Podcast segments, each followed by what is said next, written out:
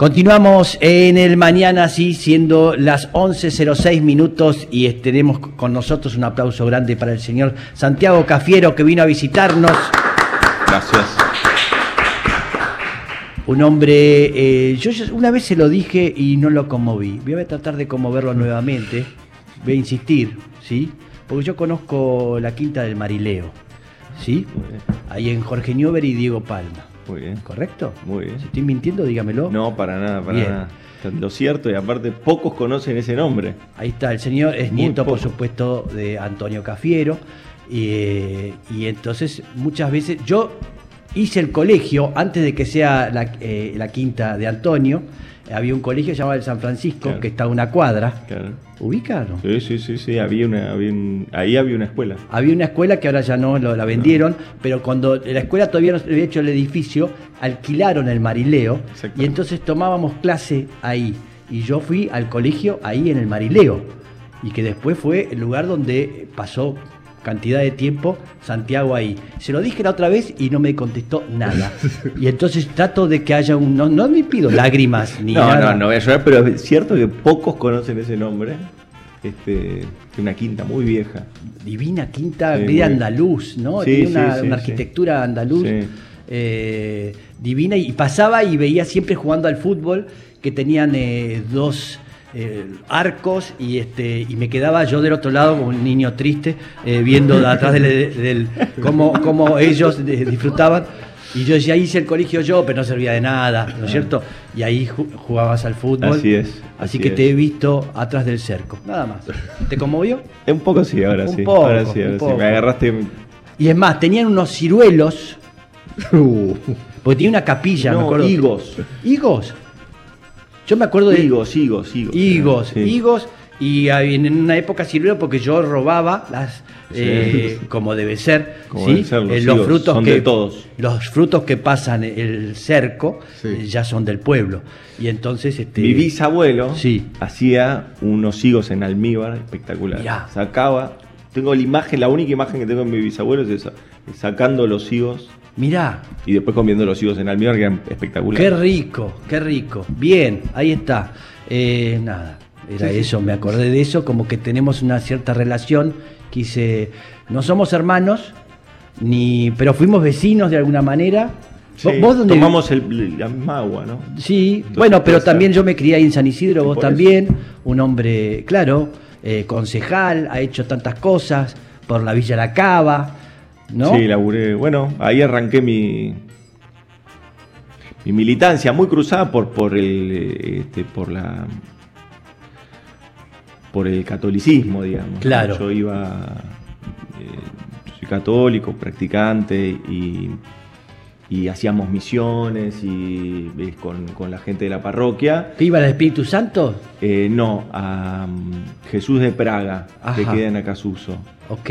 Y después eh, empecé con una actividad más eh, vinculada a lo que era Santo Domingo, la iglesia de Santo Domingo de la Cava, que queda ahí en Sí. el centro de la Cava, que está ahí. Ok. Entonces ahí empecé también a trabajar socialmente y bueno, y ahí se y ahí con el tiempo más ligado, más entrando por una cuestión más social de la iglesia, eh, bueno, descubrí una vocación que no pensé que tenía, a pesar de que haber familia. haberme criado en una unidad básica, este, pero después ahí, bueno, surgió con, con mucha más fuerza y con mucha más convicción una...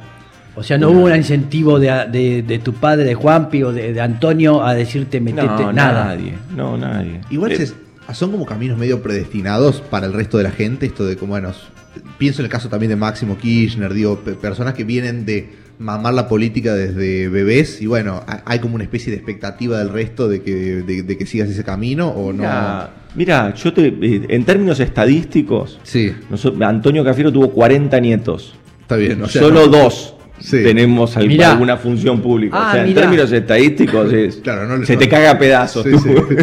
Mirá. tu razonamiento. No, el, el, eh, por supuesto que todos tienen una vocación eh, social, eh, mucho tuvo que ver mi abuela, eh, Ana, que era también, eh, que, que tenía una mirada social muy, muy arraigada en, en lo que era la función pública. Pero, pero bien ligado a, a lo social, a lo solidario, digamos, ¿no? Entonces yo te podría decir, sí, mi familia está muy atravesada por esos valores, pero no necesariamente, te diría que es muy menor, en ese caso, la- los, que, los que participamos activamente eh, luego en, en la actividad política, digamos, ¿no? Pero Sí. has festejado, eh, Antonio empezó a traerte regalos más grandes, importantes, a partir de que continuabas el camino de él. Nada No, de eso hubo. me daba más consejos, eso sí, me hablaba más, me, Ahí me- está. me daba, me- Porque es meterse a arreglarle las- los problemas a la gente.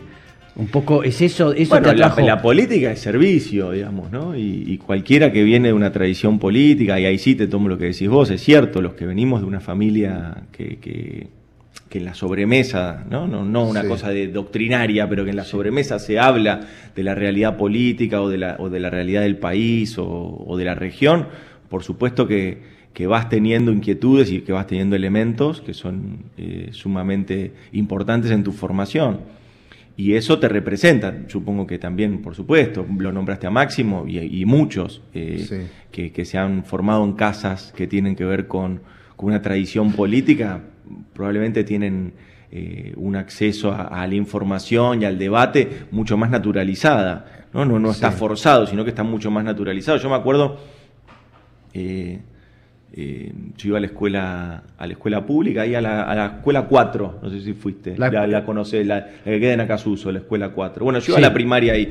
Y Sí. me, recuerdo, me recuerdo muy bien eh, que, por ejemplo, decían, bueno, para hacer una actividad en, en la primaria, estoy hablando, eh, bueno, había que eh, traer recortes del diario. Mm. Sí. Y, y muchos compañeros míos, no- no- el diario ni, ni estaba en la casa, ya Claro, ni siquiera claro. se leían las noticias. Claro. Entonces, bueno, era de la televisión, un poco de, de, este, de información a partir de la radio y ya está. Y el diario, digamos, papel, eso, ¿no?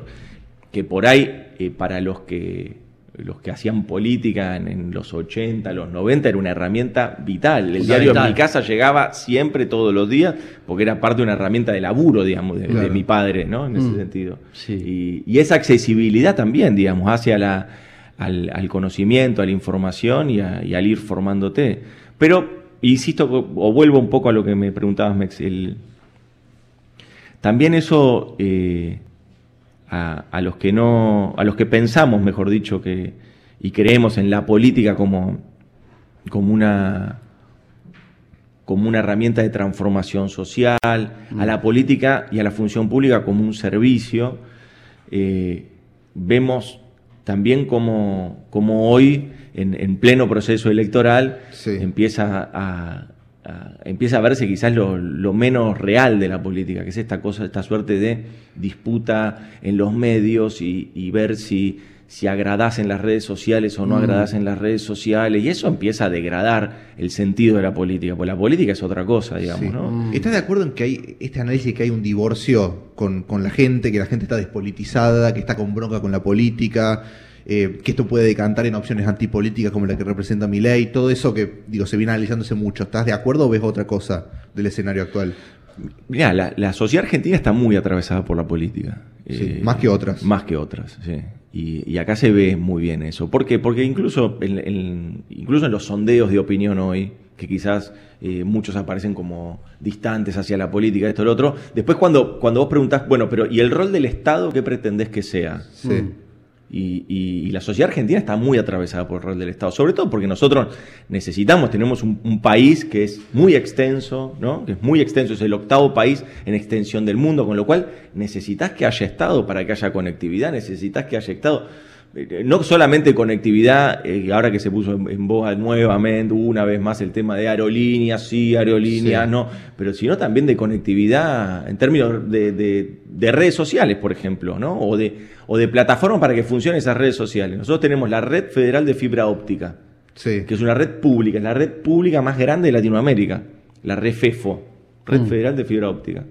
Es, es 34, son 34 mil kilómetros de fibra óptica. Si eso no lo hacía el Estado, No, Sí. claro. el, el mercado qué hace? Bueno, se concentraría en, en- en el AMBA, se concentraría, pero no conectaría a toda la Argentina. Sí, sí. Bueno, para que eso ocurra necesitas al Estado. Y el Estado tiene una orientación, porque el Estado no es una, una instancia tecnocrática donde definen solamente los técnicos sobre una planilla de Excel. Sí. El Estado, en una sociedad democrática como la Argentina, Luego el Estado lleva, se lleva adelante un programa de gobierno que es votado por los Mm. argentinos y argentinas, que definen cuál es la orientación que quieren. Mm. Con lo cual está muy atravesada la política siempre en la sociedad argentina. Sí. Vos me decís, hay hoy un gran debate político y en ese sentido yo debería darte la razón. Creo que no. Creo que hay poco debate político. Claro. Sí. Hay poco debate político. Pero cuando vas a, a la resolución del metro cuadrado de lo que más le impacta a los argentinos y argentinas, siempre está atravesado por el Estado, o la solución está atravesada por el Estado. Ninguno hoy te está diciendo con honestidad y con sinceridad y creyéndolo fervientemente que el mercado va, a- va a resolver las Sí. cosas. Yo venía escuchando para acá la radio y, y recordaba la vacuna. Sí. Sí. El mercado no trajo una vacuna. Decime una clínica privada que haya traído una de las vacunas para el coronavirus. Sí. Ninguna. Sí, sí, sí, no. No, no, claro. Ni empresarios, no, no pasó. Ni canales de televisión, Mm. no, no pasó. Los jueces no trajeron vacunas. La vacuna la trajo Alberto Fernández, es la verdad, la trajo el presidente. Sí. Más de 100 millones de vacunas. Mm. Sí, ahora queda, eh, digo, teniendo en cuenta todo esto, ¿por qué crees que pasa esto de que muchas veces se ven los sondeos de que hay gente que le preguntas educación pública, sí o no, te dice sí, obvio, eh, y que muchos de los planteos estos que ahora están de moda en dirigentes políticos no se cumplen en cuanto a la opinión de la gente, pero después cuando le preguntas a quién vota, y bueno, a mi ley. Eh, ¿Por qué pasa eso? Digo, ¿Por qué está este, esta separación entre lo que es la parte discursiva de lo que es la figura? ¿No, ¿No capitaliza un poco una cosa de descontento general que no se entiende bien por qué, pero es descontento en sí? Por supuesto, no, no. Hay un descontento porque hay todavía muchas asignaturas pendientes y, estamos llegando a 40 años de democracia. Y por supuesto que la democracia argentina es un sistema político, pero a la vez de- debió ser o debe ser un sistema que genere eh, posibilidades de desarrollo. Bueno, hay muchas de estas cuestiones que entran en tela de juicio, que se discuten, que se debaten. Y- es parte del debate franco de ideas. Que, que eso es lo positivo de la política, si querés. Después, ¿qué ocurre? Bueno, estamos atravesados por un, por un mundo eh, hiperconsumista, por el hiperindividualismo, Mm. y, y eso, por supuesto, ahí entran emociones que no tienen que ver con, Mm. con, un, con un debate o que alguien se abre, no, no, eso tiene que ver con, con las vivencias personales de cada uno y con las exigencias que tiene cada uno y cómo cada uno entiende que, que se, debe, que se debe responder a sus demandas. Ahora, Después es cierto lo que decís vos. Cuando, cuando empezás a rascar un poco, bueno, todos quieren educación pública, eh, todos valoran las universidades públicas, bueno, Sí. la mayoría, digo, no sé si todos, pero digo, la mayoría terminan valorando eso. Las nuevas generaciones de egresados que hay en las universidades del conurbano es algo absolutamente llamativo y absolutamente positivo para, para una Argentina que se desarrolla en el conocimiento, que desarrolla capacidades que no tienen que ver con sus recursos naturales. Mm. Siempre nuestro, nuestro desarrollo estuvo anclado en los recursos naturales, la pampa húmeda, Mm. La minería, todo, Mm. es todo positivo, digamos, ¿no? El, eh, qué sé yo, la- lo- este, el petróleo y el gas, la energía. Pero desarrollar el conocimiento es desarrollar una, eh, una variable más, muchísimo más rica que los recursos naturales a la hora de desarrollar nuestro país. Sí. ¿Ves competitivo a Unión por la Patria en términos de electorales? Digo, teniendo en cuenta lo que fue la derrota en la legislativa del 2021 y que teniendo en cuenta de ese escenario a hoy, bueno, hubo un aumento de la inflación, que quizás es el dato más preocupante en términos económicos. ¿Qué cambió entre 2021 y 2023 como para eh, hoy eh, llevar adelante una postura optimista respecto de las elecciones? ¿Qué cambió? Que creo que, a ver, eh, más que lo que cambió, yo creo que nosotros estamos atravesando, por supuesto, un gobierno que ha tenido dificultades, que ya las sabemos todos, porque las sufrimos todos, digamos, Sí. las dificultades. ¿no? La pandemia no le pasó al gobierno, Sí, nos pasó a nosotros. Pasó digamos. al mundo. Le pasó al mundo y nos pasó a nosotros, a nosotros. Santiago, Mex, digamos, nos pasó a nosotros. Sí. Eh, le, le pasó a, a mi mamá, o sea, es así. Sí. El, el- el- el aumento de precios producto de la guerra también es algo que atravesó a, a la góndola de los argentinos, no es que le pasó al gobierno únicamente Mm. o a los funcionarios, no, no, no, no, no es así. Con lo cual, hacer de un decálogo de todo lo que sucedió, ya lo conocemos. A eso, si encima le agregamos el hiperendeudamiento que, que dejó Macri, digamos, ¿no? Eh, eh, Macri y Duhovne, porque Macri y Duhovne, porque ahora estamos todos debatiendo, Mm. pues lo, lo vemos a Massa que, viste, eh, ahí peleándose con el fondo, tratando de sacar la cosa adelante, y después casi que lo hacen responsable a él de tener que dar la explicación sobre lo del fondo. Y en realidad lo que está haciendo es resolviendo un tema, un problema, Mm. un cepo al desarrollo que nos dejaron Macri y Duhovne. Esa es la realidad. Mm. Y bueno, y después la resolución. Bueno, ¿cómo, cómo lográs avanzar eh, de un modo balanceado entre, bueno, no eh, ir cumpliendo con ese compromiso sin perder de vista que tenemos que desarrollar la Argentina, que tenemos pobreza, que tenemos que desarrollar toda nuestra actividad económica, que si bien se ha hecho mucho en este tiempo, todavía falta mucho por hacer. ¿Qué creo que ha cambiado? Primero, las elecciones de medio término no, no son, no, determinan, digamos. Pues si fuera así, Macri hubiera ganado en el 2019. Claro. en el Sí. 17 ganaron muy Bueno, bien pero ellos. pasaron cosas en y en el 2017, 19. 2019. Sí, por supuesto. Sí. Eh, Como dijo con- Macri, pasaron cosas. Continuó Pero- con su modelo de especulación financiera y se la puso, digamos, Sí. ¿no? Y- Claro, pero se la puso en mayo de 2018, digo, por eso digo. Sí, claro, en abril, en abril, en abril del 18 él, él- él arranca ya con, con muchas dificultades en modelo de especulación y, y encuentra esta solución que es eh, financiar con el Fondo Monetario Internacional, con, es decir, con una deuda para todos los Sí. argentinos, financiar a todos los acreedores privados de Wall Street que querían salir del país. Claro, pero digo, vos identificás un hecho político ahí que provoca el colapso del gobierno de Macri 2017-2019. Ahora, a mí por lo menos me cuesta ver cuáles son los hechos políticos de 2021 a 2023.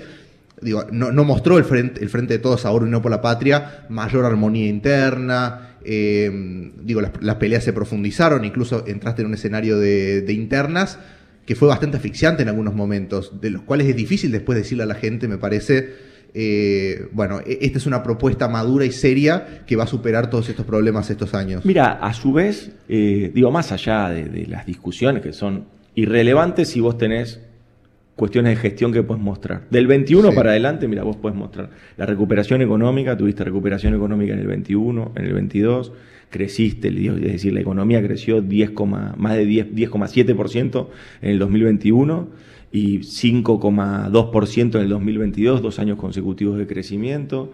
Tuviste posibilidades de seguir generando empleo. Hace 33 meses que la Argentina eh, crece en los niveles de empleo privado.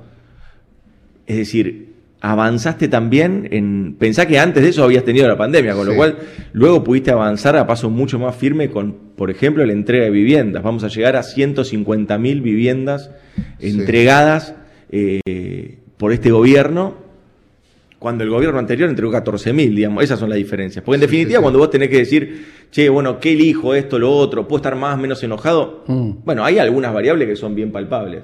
Mm. Vas a elegir el que hace casa o el que no hace casa. Eso está, digamos, y está bien que vos elijas. Sí. Porque por ahí vos podés pensar, como te dicen los eh, la reta, como te dicen los, los del PRO, que le- no, las viviendas las tiene que hacer el mercado y el mercado inmobiliario. Y nosotros pensamos diferente. Nosotros pensamos que hay una hay un déficit habitacional en la Argentina y que hay que avanzar a paso firme con la construcción de viviendas. Hay muchos elementos que se modificaron del 21 hasta aquí. Tenés un gasoducto, Sí. tenés, tenés perspectivas, por supuesto, eh, mucho mejores con respecto a, a las cosechas a partir de los meses de, de octubre y de noviembre. Es decir, realmente tenés eh, muchas, muchas cuestiones que antes del 21 no estaban, porque venía saliendo de la pandemia. Pensemos la elección del 21, octubre del 21. ¿Cuántas dosis de vacuna tenías vos? Una, dos, como mucho dos. Hoy ya Sí. tenemos cuatro, Cuatro, ¿no? sí. Sí. Es decir, veníamos recién. pe- Pensá que la campaña de vacunación fuerte en Argentina, digo, más allá Eh. nosotros, la, mirá, la primer- las primeras vacunas llegaron el 24 de diciembre del 2020. Sí. Sí. Se empezó a vacunar el personal de salud. Sí, Nochebuena. ¿Se acuerdan? Claro, Nochebuena. Mm. Yo me acuerdo porque fui a seis a recibirlas con Carla, con Bisotti. Mm. Eh, llegaron las primeras vacunas y ahí empezamos a vacunar. Inmediatamente se hizo el- los tratamientos, no sé Sí. cómo tenían que, que estacionarlas. No, yo soy político. No, no, seguro. Y, No el idea. 29 Sí. de diciembre se empezaron a vacu- se empezó a vacunar el personal de salud. Eh, pero sea, en en realidad ese- lo fuerte empezó en marzo, entre marzo y mayo. Sí. Ahí empezó, se empezó la campaña de vacunación fuerte de todos los Todo ese presente era, era increíble porque estábamos todos este, mal, perdiendo parientes, perdiendo seres queridos. Era, era el- la salvación.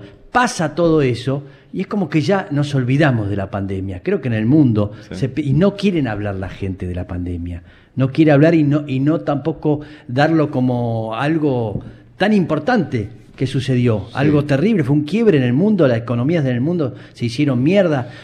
La cantidad de gente que no fue reelegida también siendo gobierno por, por culpa de la pandemia porque no pudieron administrar bien eh, Sí. a su país. ¿Qué, qué, qué autocrítica haces de todo esto? Que hay tantas críticas sabiendo que estaban frente a un quilombo enorme y que eso, y se habla de la sequía y se habla de todo, lo- todo en contra, todo en contra. Eh, Ro- eh, Alberto está todo el tiempo eh, diciendo qué más me va a pasar ahora, qué va a suceder, como no, una cosa de mala suerte constante, pero hay alguna autocrítica, algo que por ahí eh, podría haber solucionado que esto no, no llegue a, a- la situación que estamos viviendo hoy. Mirá, yo tengo mucha. eh, eh, soy una persona muy autocrítica y aparte me tocó la gestión de la pandemia. Desde el primer decreto en adelante, la gestión de la pandemia eh, recaía sobre la jefatura de gabinete. Con lo cual, eh, siendo jefe de gabinete esos dos años de pandemia, me tocó justamente la administración de la pandemia. Yo te diría que puntos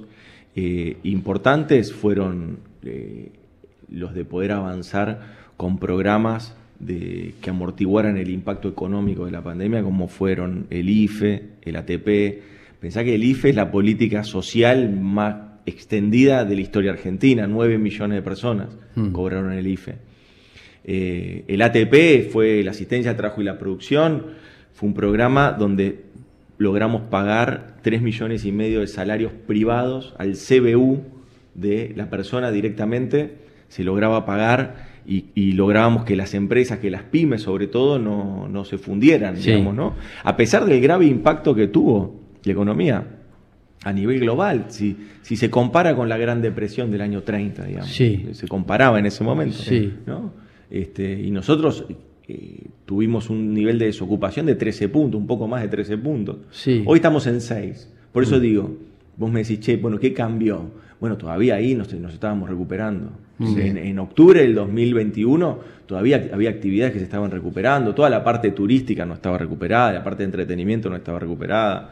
Eh, me parece que hoy hay otros niveles de consumo, hay otros Turismo niveles, también. hay otros niveles importantes de turismo Mm. y eso es actividad económica, digamos, no, no recreación únicamente, que es Mm. importante, pero, pero también es eso. Eh, con respecto al, eh, a la autocrítica, mira, muchas, pero, pero viste que en campaña es, es como tenemos ahora que, que es mejor tirar todos para adelante. No, eso seguro. Sí, pensar, porque, porque lo que se pone un desafío ahora es eh, realmente la hacia dónde va a transitar la Argentina que Sí, viene. Sí, yo Y más la que nada definición estaba. de la Argentina que viene tiene que ver con, con los modelos de producción que vayas a tener.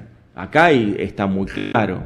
Nosotros eh, avanzamos en reconfigurar un modelo de producción y de trabajo. Sí, Y eso dio resultados. ¿Por qué?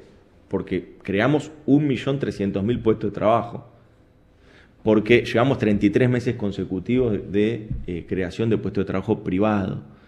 Porque tenemos una act- actividad económica. Porque, se, porque la desocupación se redujo. Todo Mm. eso es real. ¿Qué falta? El capítulo distributivo. Sí, por supuesto que falta el capítulo distributivo. Mm. Ahora, ¿quién lo va a hacer eso? ¿Quién va a hacer que el mango te, te aguante más? ¿Lo va a hacer el peronismo? Mm. ¿O lo va a hacer Milei, Larreta, Burri que quieren volver al blindaje, Fa. a romper todo? Ese es el punto y esa es la discusión. Por supuesto que falta. Sí. El primero que, que sabe lo que falta es nuestro candidato a presidente, es Sergio Massa. El primero que sabe lo que falta. Mm. Ahora, eh, lo que nosotros planteamos es eso. Por supuesto que entendemos la realidad.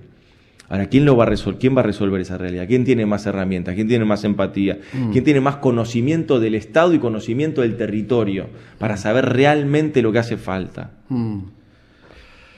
La gente está enojada, la gente está enojada y por eso digo, yo creo que la Y pandemia y todo eso. y tiene sí, justificación, obviamente. Y sí, y sí, y sí, seguro, pero de repente aparecen los Milei, que decís, explota, digo, ¿qué pasó acá? Algo, eh, digamos, como políticos dejándose es, lugar. ¿mi ley es un instrumento para eh, eh, manifestar tu enojo o es alguien que vos pensás que va a ser No, para Eh, tu el, que va a liderar un proceso de desarrollo con el que vos vas a estar mejor. No, quieren salirse, tienen bronca y vas a ver, te voto a este eh, y, y ya está. Estoy Y, harto y de tu lo mismo. situación y tu situación va a mejorar por haber hecho eso. No, es un acto de, de enojo, nada más. Bueno, que termina es que ahí. Yo creo que saber. nosotros tenemos que llamar a esa reflexión. Y Desde sí. la bronca y del enojo no vamos a construir la Argentina que viene. No lo vamos a hacer. Desde la bronca, del enojo, del rencor, no lo vamos a hacer. Discutamos programas. Yo no digo que no haya gente que confíe en, en- en el proyecto de, de país que les propone Milei o Bullrich o Larreta. No, no, no digo que no. Mm. Pero lo que digo es, cuidado, votemos con expectativa, votemos creyendo en, en- en lo que nos están proponiendo. No que sea un voto eh, de castigo, un voto bronca. Eso no va a construir, no va a edificar nada. Mm. Hoy, eh, más que nunca, la, fu- la- la función social de la política tiene que estar arriba del debate. Porque Sí. la política es la que tiene que edificar un proyecto de país, un proye- tiene que poder definir qué hacemos con los recursos naturales que tenemos, cómo los vamos a integrar. Están todos hablando del litio, del cobre, de las minerales. Bueno, pero ¿qué vamos a hacer con eso? ¿Vamos a exportarlo? ¿Vamos a primarizarlo? Sí. ¿O vamos A darle, darle lugar al conocimiento que Mm. se construye en nuestras universidades alrededor de esos recursos y entonces generar valor agregado, generar tecnologías, generar ciencia, conocimiento. ¿Qué vamos a hacer? Esas son las definiciones que tenemos que tener. Porque hoy, eh, vos me hacías una pregunta a- anteriormente y yo quiero contestártela. Me decís, bueno, ¿y por qué se, por qué se escapan los votos para, para los Sí. más outsider o estos Sí. que se presentan como novedades, ¿no? y generan esta cosa de la espectacularidad. Bueno, porque creo yo que hay hoy un capítulo de la política que está ofreciendo entretenimiento únicamente. Sí. Pero ese no es la función de la política. La política no está para entretener Sí. a los argentinos y argentinas, está para darles soluciones, está para resolver los problemas. Sí. Y entonces yo veo que hoy hay muchos dirigentes, muchos dirigentes, que corren atrás de eh, la espectacularidad de la política, de montar escenarios, Del show. del show, de dar, eh, de ser picante con declaraciones para tener un zócalo y que te, entonces, pero están atrás de una carrera de rating, están atrás de una sí. carrera de eh, acumular seguidores en redes sociales, no están atrás de resolver con seriedad los problemas que la Argentina enfrenta. Sí. Ahora, es un juego, digo, que también a veces hay que jugarlo. Yo, por ejemplo, identifico, vos me dirás si estás de acuerdo o no, pero para mí hay un hecho que el gobierno ha subestimado, que es un hecho político muy importante y que me parece que marca un poco este divorcio de la gente, con, sobre todo con uno de los puntos más fuertes que tuvo el gobierno, que es la gestión de la pandemia, que es, por ejemplo, el tema de la foto en Olivos. Eh, que eso fue un, fue, un- fue un regalo, digamos, a no, No, solo a la oposición, no solo a la oposición, sino también a este sentimiento antipolítico. No, no identificás, digo, en este tipo de gestos como un quiebre, como fue un antes y un después, una cosa de se venía con algún tipo de comprensión sobre el contexto y todo. Yo creo y que eso fue marcó un- un punto de, bueno, hasta acá. Creo que fue un error y así lo reconoció el presidente y su familia, creo que lo reconocieron rápidamente. Mm. Fue un error y sí, fue un error. Eh, no hay mucho más que, que eso, que pedir disculpas y entender que fue un error. Sí. Solamente es eso. Pero lo identificás como un hecho que cam- cambió la política o cambió No, por lo menos la relación de la gente con el Es que, presidente. es que vuelvo a insistirte con esto. Yo creo que ahí, eh, si bien por supuesto que hay dimensiones que son emocionales, entonces uno puede estar, eh, eh, sentir más empatía con lo que, con lo que uno dice o, o- o hace, pero lo cierto es que la política no, vos no, no la definís ni con una foto, ni la definís con un eslogan, ni la definís con una frase. Sí. Eh, la política no se define, un gobierno no lo puedes definir a partir, lo, lo tenés que definir un gobierno a partir de los hechos. Sí. ¿Hizo obra pública o no hizo obra pública? ¿Qué hizo con tu tiempo? Yo, mira, a mí me carcomía mucho la cabeza cuando nosotros estábamos con, con la pandemia y extendíamos los plazos de cuidado y, y las restricciones de circulación y hacíamos más y más certificados. ¿Te acordás? Que tenías que sacarte el certificado para poder Sí. eh, bueno, circular. Sí. Hicimos más de 70 millones de certificados. Mirá si, el, si- mirá si el gobierno no funcionaba y el sistema, los sistemas que tiene el gobierno no funcionaban adecuadamente, digamos. El Estado, digamos, ¿no? Porque eso es todo del Estado, no es, no es del gobierno, de este gobierno. Es, es del Estado, el Estado funcionaba. eh, y funcionaron muy bien en ese sentido para poder llevar adelante este tipo de políticas de, de cuidado. Y, y yo pensaba todo el tiempo eso y decía, bueno, a ver, nosotros en definitiva lo que también le estamos pidiendo es tiempo a la Sí. gente, ¿no? Sí. Porque le estamos diciendo cuarentena, te tenés Mm. que quedar en tu casa, sí. te tenés que cuidar. Sí. Entonces, te- bueno, ¿qué estamos haciendo con ese tiempo? Nosotros hicimos hospitales modulares con ese tiempo. Fuimos a- por todo el mundo a conseguir vacunas con ese tiempo que le pedimos a la gente. Sí. Sí. Compramos kits de, de cuidado, eh, llevamos adelante políticas que tienen que ver con transformación de la Argentina en términos productivos enorme. Y eso gracias a las pymes. ¿eh? Sí. El gobierno, por supuesto, que estimuló. Pero ¿cuántas pymes que se reconvertían? Pero no que se reconvertían, como te decía el gobierno anterior, no, reconviértanse y hagan cerveza artesanal. Claro. ¿Te Sí. acordás? No, no, acá se reconvertían las pymes para hacer eh, barbijos, para hacer elementos de cuidado Sí. para la pandemia. Una, una empresa en Córdoba que hizo los respiradores. Esa empresa hacía 140 respiradores Mm. Sí. por semana. Sí. El CONICET El también. que estímulo del Estado y los créditos Mm. que le dimos llegó a ser 260, 260 respiradores por semana. En un momento donde el respirador era un elemento Sí. crítico, no en Argentina, en el mundo. Sí, sí, se robaban respiradores entre ¿Te países. acordás? sí. Yo estaba muy vinculado en ese tiempo con quienes estábamos llevando adelante la administración de la pandemia con los diferentes países de la región. Sí. Y estaban todos pidiéndonos permanentemente si les podíamos mandar respiradores. Claro, nos olvidamos de eso. Hay muy pocos países en el mundo que hacen respiradores. Sí. Hay muy pocos países en el mundo que hacen respiradores. Mm. No estoy hablando de satélites. No, no, Satélite no. como que hace Argentina, Sí. debe haber 10 países que hacen. Mm. Sí. Reactores nucleares como los que hace la Argentina, Mm. así como el, el CAREM que se está construyendo ahora, un reactor pequeño, que se está construyendo, hay dos, dos países en el mundo estamos construyendo ese tipo de reactores, China y nosotros. O sea, fíjate si no tenemos capacidades. Ahora, ni siquiera voy a eso, voy al- a, la cuestión de la pandemia. Vos fíjate cómo en ese tiempo, eh, o mejor dicho, cómo se utilizaba el tiempo. Entonces yo decía, bueno, acá hay que poder dar cuenta del tiempo que le estamos pidiendo a los argentinos. Mm. Sí. Acá, acá, mira, justo este eh, Karin está diciendo, por ahí no hubo una buena comunicación de todo eso, ¿eh? que puede ser un error. Eh, eso, saber que todo lo que estás contando, todo lo que se hacía, yo no sabía todo esto que estás diciendo. Por ahí no hubo una buena comunicación. Puede ser, puede ser, puede ser también que estábamos muy atravesados por, por el día a día y, y la verdad que era todos los días enfrentar lo desconocido, eh, era, Sí, era así. bien, era aprender no algo había nuevo. manual, no es No. que, viste, pues sí, bueno, a ver, traigan al No, no. bibliotecario de la Casa Rosada y que nos diga No, no. manual de pandemias que se hace. No Sí. había manual, No. no había manual, eran normas que llevábamos adelante. eh, Y viendo un poco lo que pasaba este, en Europa, que estaban que a- solo nos daba miedo eso. Sí. Porque tampoco es que ellos le, eh, ellos tienen este, grados de mortalidad muchísimo más agudos que la Argentina. Eh, mira, creo que ahí hay un gran acierto del presidente, sobre todo en, en su visión humana, que dijo entre la economía y la salud, elijo la salud. Mm. Y elijo el cuidado. Y cuidó a los argentinos. Y la economía se hizo pelota, sí, se hizo pelota. Es Fa. así. Es así. Sí. Fue lo que sucedió en el 2020. Es así. Y en el 2021 empezamos a crecer de vuelta.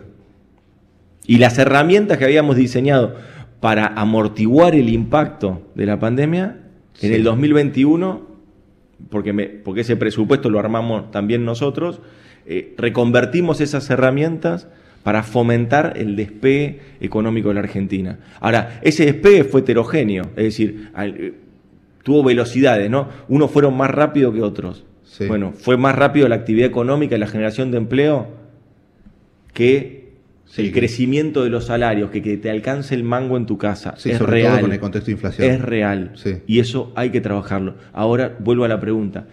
¿En quién confiamos para que haga ese capítulo? ¿En los que te vienen a prometer ajuste? ¿A los que te vienen a prometer blindaje? ¿A los que te vienen a prometer que hay que romper todo? ¿O en el peronismo que entiende que ese es un capítulo y te lo dice? Nuestro candidato a presidente permanentemente te dice, yo sé que esto es lo que hace falta y me comprometo a hacerlo. ¿En quién confiamos más? Estuvo Alberto Fernández hace un par de meses acá, acá en esta mesa también y dijo que al peronismo le faltaba democracia interna eh, y que eso se ponía en juego, se resolvía con la realización de, esta, de la primaria, digamos, en la que los dos sectores que más discutieron durante todo este tiempo se enfrentaran. ¿No queda un poco grande esa, la palabra democracia cuando se termina, acordando y te lo pongo en palabras de Cristina, por un par de lugares en las listas? No, porque ese no fue el acuerdo. Eh, lo, lo, que hubo fue una síntesis. A ver, eh, ni siquiera fue en, en, los tiempos sucedió eso. Había un escenario de paso. Ah, cu sí. Cuando uno hace política y sobre todo cuando hace política en un movimiento popular, diverso y con años como tiene el peronismo, que no es una fuerza nueva que se maneja como si fuera, eh, como si, si, hubiera un dueño. El peronismo no tiene dueño. Sí. El dueño del peronismo es el pueblo peronista. Somos todos los afiliados. Sí, sí. Ponele.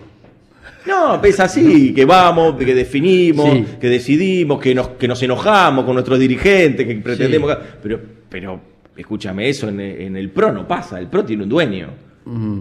Y, y, y, qué sé yo, la libertad avanza tiene un dueño. Sí, sí. O sea, y esos son los que definen. El peronismo no es así. El peronismo tiene, por supuesto, liderazgos, absolutamente. Está Cristina. Por supuesto. Mm pero Cristina nunca se percibió como dueña del peronismo, nadie se percibe como dueño del peronismo, ni siquiera los que, a los que en un tiempo importante lideran el espacio, ninguno sí. se siente dueño. ¿Por qué? Porque nosotros tenemos una historia de más de 70 años, que es una historia de luchas, de, de, de, de aciertos, de errores, mm. eh, y, y, eso, y de, mártires que, que, es mucho más grande que lo que uno puede ocasionalmente estar haciendo sí. en un tiempo determinado. Y, y, todos los compañeros y compañeras del peronismo nos reconocemos desde ese lugar, sí. desde ese lugar. Eh, ¿Qué había en ese momento de definiciones? Bueno, había dos posiciones. Sí. Eh, había una posición que era la que hasta ese momento estaba predominando, que es que hubiera primarias en el oficialismo. Sí. En, el, en el frente de todos, bueno, bueno, Unión por la Patria, digamos, ¿no? que es que hubiera primarias. Mm. Y así se fue llevando adelante ese escenario y, y luego hubo un, un, había un segundo escenario que era un escenario de una lista de unidad para que haya una oferta más homogénea sí. y de acuerdo en un contexto complejo como es el contexto de la Argentina actual. Y se terminó, eh, se terminó eh, definiendo por esta segunda opción, que es que haya una lista de unidad. Mm. ¿Quién lo definió? Bueno, hay un gran, una gran comunión de dirigentes sí. entre, entre los intendentes, los sindicatos, los, los este, gobernadores, los gobernadores sí. eh, bueno, que todos fueron construyendo una idea de mirada desde el territorio que era mejor en este, en este contexto llevar una lista de unidad. Sí. Bueno, y eso, el peronismo, vuelvo a insistir, es un movimiento político eh, donde lo colectivo pesa mucho más que lo individual. Sí. Siempre es así. Mm. Y así nos enseñan a nosotros en cualquier unidad básica. Claro. Es así. Sí, sí. ¿Y qué sucede? Bueno, ahí fue cuando lo colectivo primó. ¿Lo colectivo que era? Bueno, que haya una lista de unidad. Bueno, sobre esa lista de unidad eh, surge la candidatura, candidatura de, la candidatura del ministro de Economía y del jefe de gabinete. Sí. Que en definitiva esa termina siendo la fórmula. Con lo cual, eh, luego existe la posibilidad de integrarnos en una lista y ahí nos integramos. Eh, se integró Victoria, me integré yo, eh, se integraron otros compañeros y, y, todos confluimos en esa lista. Bueno, se integraron incluso compañeros de, compañeras de, de, de Juan Grabois sí. eh, también en esa lista. Es decir, que no, no fue así. Eh, por supuesto que siempre las, eh, los cierres de listas constituyen un, anecdotario y un mm, sedimento sí. de anécdotas y de percepciones, de donde cada uno piensa que tiene la verdad. Pero la verdad, sí. en definitiva, es irrelevante cuando hay que discutir un proyecto de país como el que tenemos que discutir sí. nosotros. Igual que una vicepresidenta salga una semana después del cierre de listas a medio que relatar eh, una sucesión de hechos. Es eh, que se había relatado también anteriormente. Sí, eh, esa, pero esa... No, es algo, no es algo que sea muy, no, muy habitual. Pero durante una semana se habló del cierre de listas. Sí. ¿No?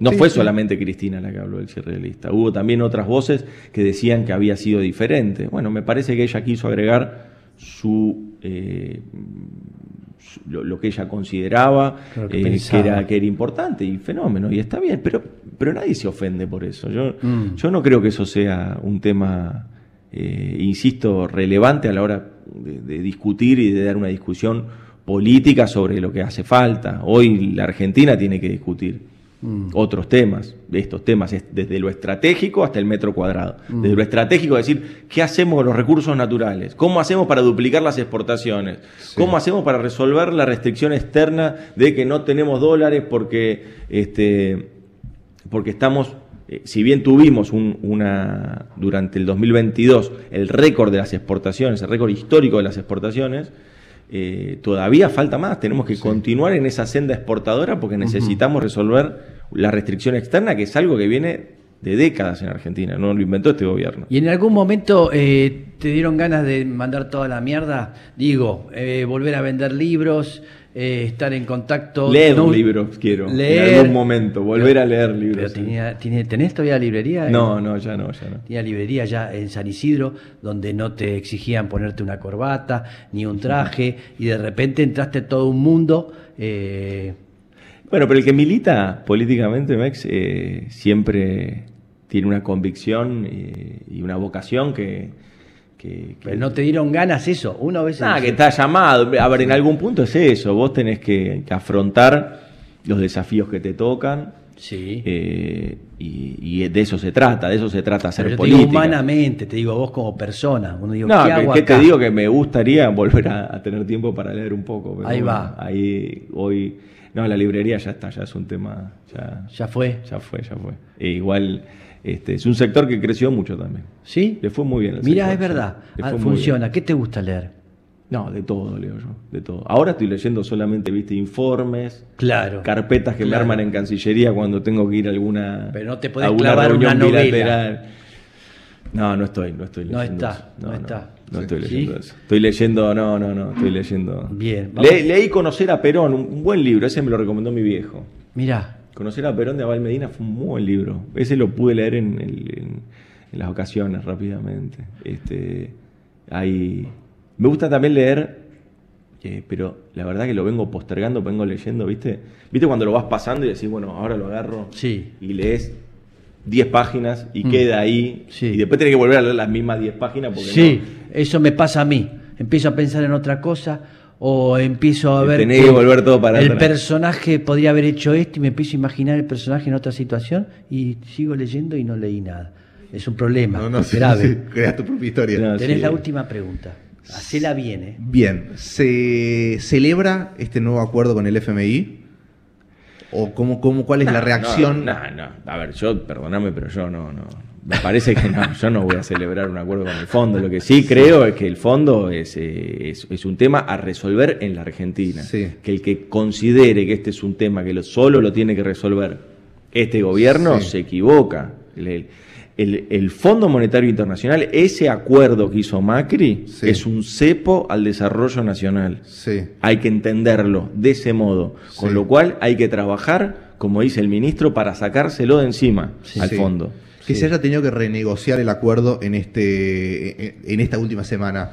Eh, ¿No plantea eh, problemas sobre el acuerdo inicial del 2022, principio de 2022? Bueno, no porque en realidad el- justamente se basó en, eh, ad- si se quiere, advertencias que se habían puesto en ese acuerdo Sí. original, que eran si se cambian las condiciones de la sequía, por Claro. ejemplo, o del mundo, eh, se permite eh, una se permite rediscutir, Sí. digamos, eh, metas, etcétera, digamos, ¿no? Con lo cual te diría que no, que lo que tiene que ver es con justamente con tomar parte de lo que de las si querés los las, este, las advertencias que se habían hecho en, en el, en el acuerdo original y se retoma eso para, por supuesto, dar una negociación mucho más dura, con un contexto mucho más duro. Sí. De eso se trata. Ahora, eh, lo que nosotros tenemos que hacer como, ya ni si, o sea, como gobierno, por supuesto, pero como espacio político, es dar una discusión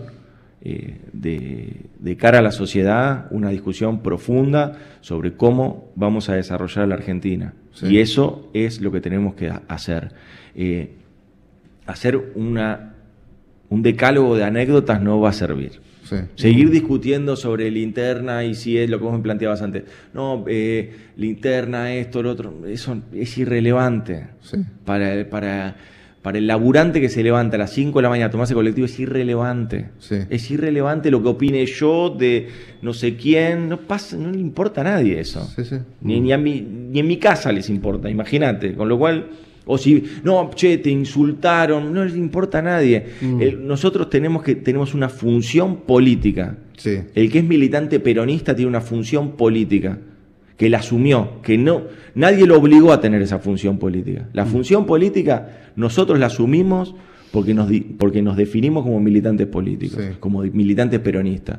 Y esa función política es la de llevar adelante un proyecto de transformación de la Argentina. Ese proyecto de transformación tiene que lograr avanzar. Por supuesto, es en el marco de un contexto, ah, pero más vale, sí. Sí. No es eh, tú que nos definimos ahora acá en un papel que vos me que, que Mm. pongas acá, no.